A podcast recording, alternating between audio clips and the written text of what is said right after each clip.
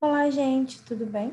Eu sou a professora Raquel e trataremos aqui de assuntos pertinentes à língua portuguesa. Este podcast é o número 4, do primeiro bimestre, módulo 4, do ensino fundamental das unidades escolares de diética.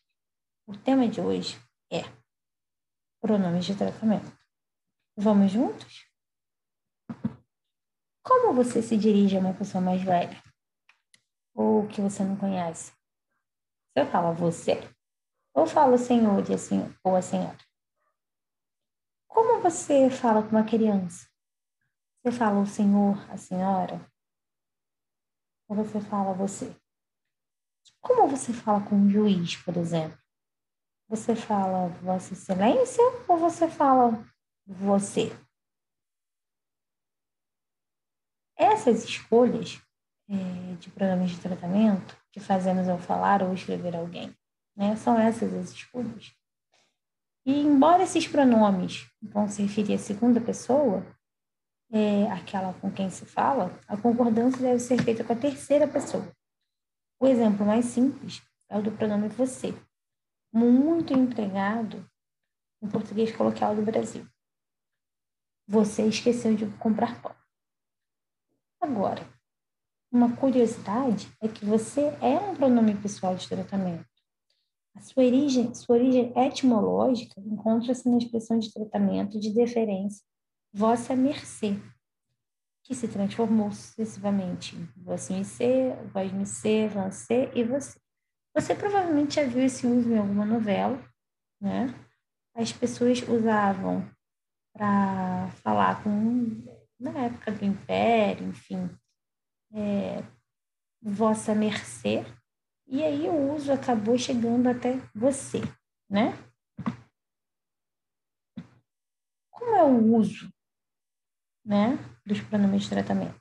O mais importante não é decorar cada um dos pronomes de tratamento, sua abreviatura e situação em que é usado, mas saber que esses pronomes servem para situações em que é exigida a formalidade no tratamento como, por exemplo, ao se referir a autoridades e pessoas que ocupam cargos de prestígio. Então, a gente tem que tomar esse, esse cuidado, porque isso pode render uma dificuldade, enfim, pode ser uma gafe. Então, a gente tem que é, usar os pronomes de tratamento de forma adequada, ok? Então, você é utilizado em situações informais Senhor, senhora é geralmente uma forma respeitosa de se referir a pessoas mais velhas ou com quem não temos intimidade. Vossa Alteza é utilizado com príncipes, princesas, duques e duquesas. Vossa Eminência é usada para cardeais. Vossa Magnificência, empregados para reitores de universidades. Reitor de universidade é como se fosse o diretor da universidade, né? Vossa Santidade é usado o Papa. Vossa Majestade é utilizado com reis e rainhas.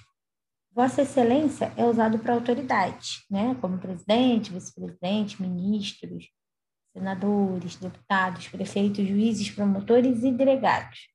Né?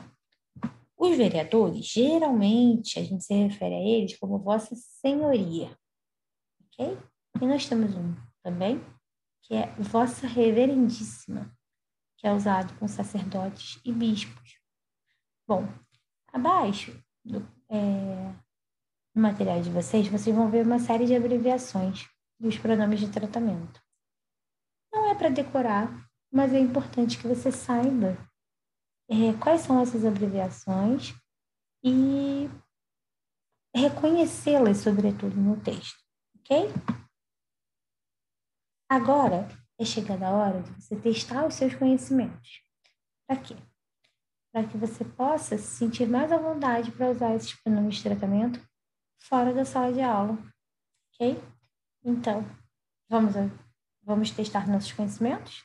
Bom, muito obrigada. Até a próxima. Tchau, tchau.